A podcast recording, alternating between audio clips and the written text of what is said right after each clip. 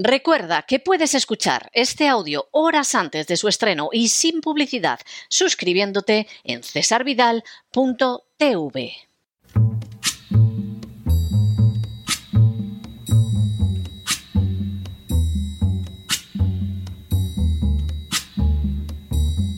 La voz con César Vidal, desde el exilio.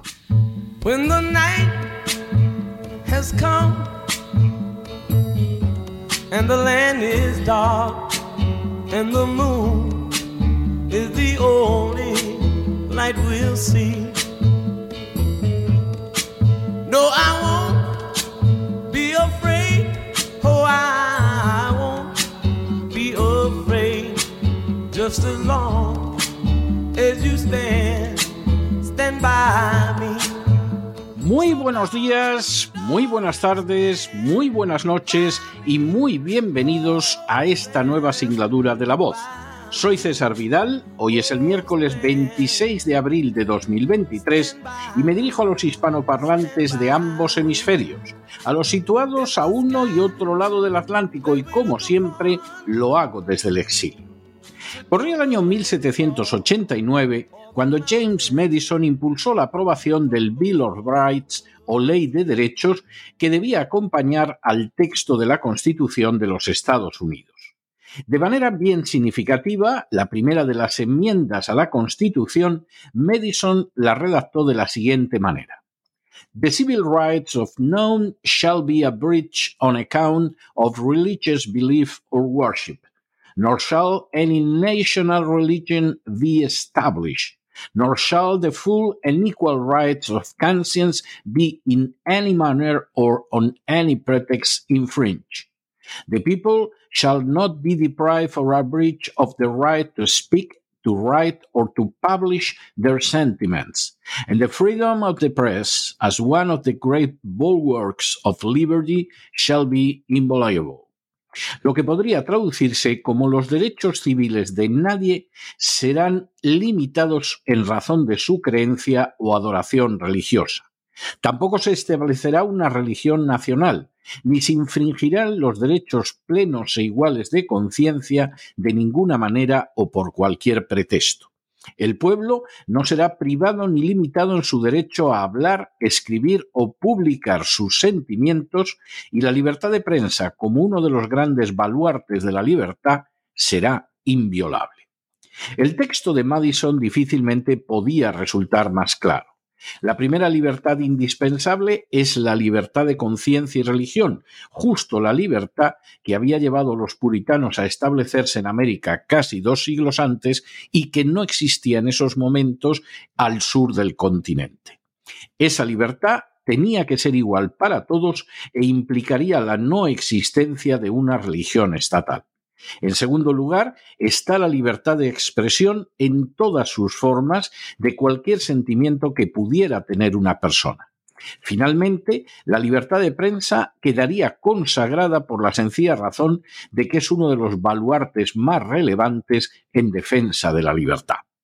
Aunque Madison siempre rechazó que lo llamaran el padre de la Constitución de los Estados Unidos, poco puede dudarse de que es su espíritu el que dio forma esencial a ese texto y el que permite ver hasta qué punto, a día de hoy, Estados Unidos permanece o no fiel a sus principios fundamentales.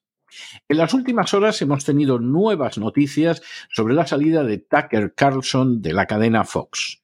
Sin ánimo de ser exhaustivos, los hechos son los siguientes. Primero, Tucker Carlson es uno de los periodistas más relevantes de Estados Unidos, no solo en la actualidad, sino a lo largo de toda la historia de esta nación. Hasta su salida de Fox, su audiencia era la mayor de la noche, superando habitualmente los tres millones y medio de personas, aunque en ocasiones llegó a duplicar esa cantidad. Segundo, aunque estuvo registrado como demócrata del año 2006 al 2020 e incluso trabajó en medios como la CNN, en la actualidad Carlson se haya situado más en la línea del Partido Republicano. Durante esos años votó en las primeras elecciones a las que se presentó Bush, convencido de que realmente no era conservador, pero no lo hizo a su favor en las segundas, decepcionado con la guerra de Irak. Igualmente, se manifestó en contra del candidato Mitt Romney en las elecciones de 2012. Tercero, en enero de 2016, Carlson se declaró partidario de Trump fundamentalmente por sus posiciones sobre la política de inmigración, un tema que a su juicio los otros candidatos dejaban al margen. A pesar de todo, Carlson se manifestó crítico de Trump en multitud de ocasiones, como por ejemplo cuando ordenó el asesinato del general iraní Qasem Soleimani. Cuarto, Tucker Carlson se ha manifestado contrario al aborto y ha señalado en repetidas ocasiones que se trata de una cuestión no negociable, definiendo la sentencia de Roe versus Wade como la decisión más bochornosa de un tribunal en el siglo pasado. Quinto, contrario a la pena capital, Carlson es un defensor del derecho constitucional a tener y llevar armas. Sexto, en cuestiones económicas, Tucker Carlson se ha situado ocasionalmente cerca de los libertarios y se ha manifestado contrario a las regulaciones excesivas, pero a la vez ha sido muy crítico en contra del poder de las grandes corporaciones y ha acusado a distintos políticos de hallarse al servicio de los bancos. Séptimo, Carlson ha defendido la intervención gubernamental para ayudar a las familias y ha criticado los hedge funds, la economía financiera opuesta a la real y las acciones económicas encaminadas únicamente al lucro sin tener en cuenta los efectos humanos.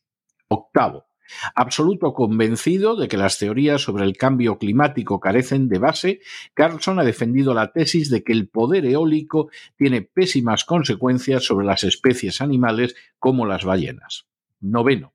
Tucker Carlson se ha manifestado muy escéptico acerca de las intervenciones militares de Estados Unidos en el extranjero, lamentando públicamente el haber apoyado la invasión de Irak en 2003. Décimo. Respecto a Oriente Medio, Carlson ha manifestado su oposición posterior a la invasión de Irak, ha señalado que Irán no significa ninguna amenaza real para Estados Unidos y convenció a Donald Trump para que despidiera a Bolton por su política belicista. De manera semejante, Carlson desmontó las operaciones de falsa bandera destinadas a legitimar una guerra contra Siria y ha expuesto los crímenes cometidos por Arabia Saudí en Yemen. Un décimo.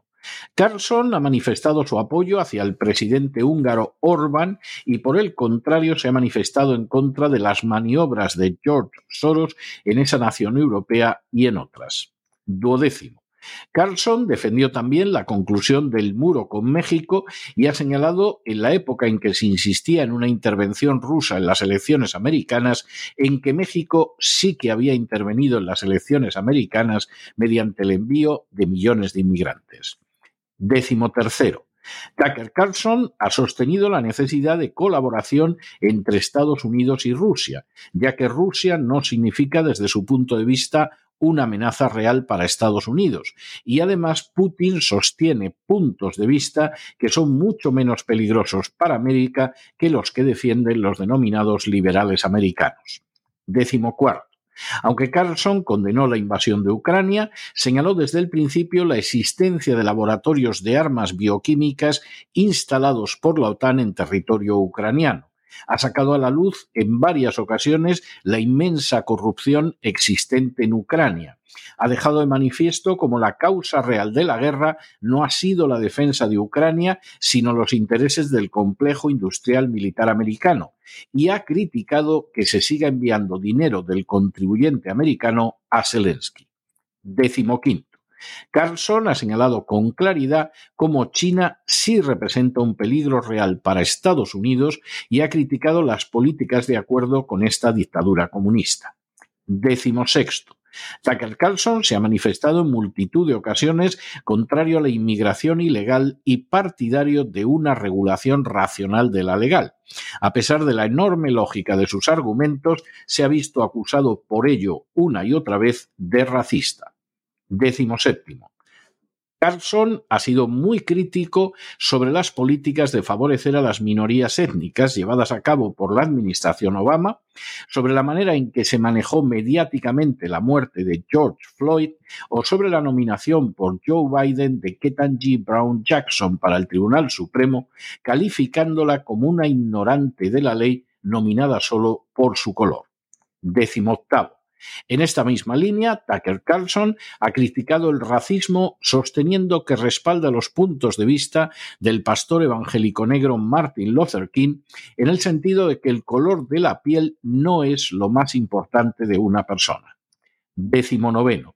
Tucker Carlson ha sido también muy crítico con el Islam, señalando que constituye una amenaza para los Estados Unidos. Vigésimo. Tucker ha advertido en diversas ocasiones sobre los efectos negativos que tiene la inmigración masiva sobre Estados Unidos. Así ha señalado que el diluvio de trabajadores ilegales en Estados Unidos ha dañado nuestras comunidades, arruinado nuestras escuelas, sobrecargado nuestro sistema sanitario y fracturado nuestra unidad nacional. Vigésimo primero. Tucker Carlson ha acusado al Partido Demócrata de apoyar esa inmigración masiva para ampliar su base de votantes. Así puso como ejemplo a Ilan Omar como persona acogida en Estados Unidos que luego defiende políticas dañinas para el país. Vigésimo segundo. Tucker Carlson se ha manifestado contrario al feminismo actual, insistiendo en que hombres y mujeres son diferentes y que la sociedad se sostiene sobre la base de esas diferencias. Vigésimo tercero. Tucker Carlson ha sido también muy crítico con las acciones del lobby gay, se ha manifestado contrario a las campañas en pro de los supuestos derechos trans y se ha manifestado en contra de las operaciones de cambio de sexo practicadas en menores. Vigésimo cuarto. Tucker Carlson comenzó a cuestionar la seriedad del coronavirus en mayo de 2020. Se opuso a los confinamientos masivos de la gente y en el año 2022 apoyó a los camioneros canadienses que se oponían a las medidas relacionadas con el coronavirus impuestas por el presidente Trudeau. Vigésimo quinto. Tucker Carlson también proporcionó abundante información sobre la falta de fiabilidad de las supuestas vacunas y sobre la conducta de los funcionarios que las autorizaron. Igualmente se manifestó en contra de la obligación de vacunación en las Fuerzas Armadas. Vigésimo sexto. Antes de las elecciones presidenciales de 2020, Tucker Carlson advirtió de que los demócratas estaban promoviendo el voto por correo para crear incertidumbre sobre el resultado de la elección de manera que puedan manipular los resultados. Carlson entrevistaría con posterioridad a Michael Lindell, que criticó los sistemas de voto dominion. Vigésimo séptimo. Tucker Carlson sostuvo que el asalto al Congreso del 6 de enero fue una operación de falsa bandera del FBI cuya finalidad era suprimir la disidencia política. Carlson logró además que el senador Ted Cruz apareciera en su programa y pidiera disculpas por haber calificado los hechos del 6 de enero como atentado terrorista. Vigésimo octavo. A inicios de 2023, Carlson expuso vídeos de seguridad del Congreso que dejaban de manifiesto que la versión oficial de los hechos del 6 de enero era falsa y que algunos de los supuestos asaltantes habían entrado acompañados por las fuerzas de seguridad. noveno. En octubre de 2020, Tucker Carlson denunció que estaba siendo sometido a vigilancia después de referirse a documentos que incriminaban a Hunter Biden, el hijo del actual presidente. La intención era airear contenidos privados de Carlson para lograr que la Fox sacara su programa de la emisión. Y trigésimo, hace unos días, tras llegar a un acuerdo extrajudicial con la compañía de votación Dominion, Fox sacó finalmente a Tucker Carlson de la programación concluía así una relación que había comenzado en 2017 y que había garantizado a la cadena contar con el programa de mayor audiencia de la noche, superando siempre los 3 millones de televidentes. De manera bien comprensible, Tucker Carlson había señalado ya que los medios de comunicación no informan ahora a la gente, sino que se limitan a transmitir las consignas que les proporcionan los poderosos que los controlan. La salida de Tucker Carlson de la Fox constituye un acontecimiento mediático de primerísimo orden, no solo para Estados Unidos, sino para el conjunto del mundo. Durante años, Tucker Carlson ha sido la voz de la sensatez, del sentido común, de la defensa de las libertades, de la crítica del complejo industrial militar y de la resistencia frente a la agenda globalista. Carlson puso de manifiesto lo que centenares de millones de personas opinan en todo el mundo, pero las furcias mediáticas y los políticos les impiden decir. Por ejemplo, que la agenda globalista es una verdadera maldición para el género humano que sus dogmas de ideología de género y calentamiento global son engañabobos para beneficio de lobbies sin escrúpulos, que Estados Unidos no tiene la menor necesidad de intervenciones militares en el extranjero, especialmente contra naciones que no constituyen una amenaza que la guerra de Ucrania es una farsa total del complejo industrial militar en favor de un increíblemente corrupto Zelensky y en contra de los intereses de los ciudadanos americanos, que la crisis del coronavirus fue artificial y benefició fundamentalmente a la Big Pharma y a sus terminales políticas y mediáticas, que la inmigración ilegal es un desastre de consecuencias pavorosas para cualquier nación, que esa inmigración ilegal es impulsada, entre otros, por fuerzas políticas que sueñan con cambiar demográficamente la nación para obtener beneficios. Que determinados magnates como George Soros constituyen una amenaza para la libertad, la independencia y la soberanía de las naciones, que las elecciones pueden ser objeto de fraude y no solo en las dictaduras, y que los medios de comunicación no informan a la gente, sino que se limitan a transmitir las consignas que les interesan a los poderosos. Cuando se analizan todas estas circunstancias, nos sorprende que Tucker Carlson haya perdido su programa de audiencia multimillonaria en la Fox. Lo que sorprende en realidad es que no lo hayan echado antes. Semejante circunstancia es gravísima, porque como señaló acertadamente Madison, la libertad de prensa es indispensable para mantener la libertad. Pero no se dejen llevar por el desánimo o la frustración. Y es que a pesar de que los poderosos muchas veces parecen gigantes, es solo porque se les contempla de rodillas, y ya va siendo hora de ponerse en pie. Mientras tanto, en el tiempo que han necesitado ustedes para escuchar este editorial, la deuda pública española ha aumentado en cerca de 7 millones de euros y una cantidad no pequeña va a parar a esas furcias mediáticas que se ocupan de que ustedes no reciban información, sino las consignas que los poderosos en la sombra desean que crean. Muy buenos días, muy buenas tardes, muy buenas noches.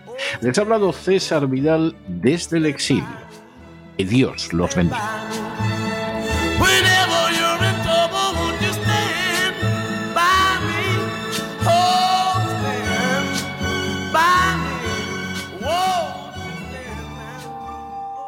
Esta sección está patrocinada por crowdfunding con el siguiente mensaje. Nuestro Señor Jesucristo, el único Dios verdadero, es misericordioso y nuestro Salvador.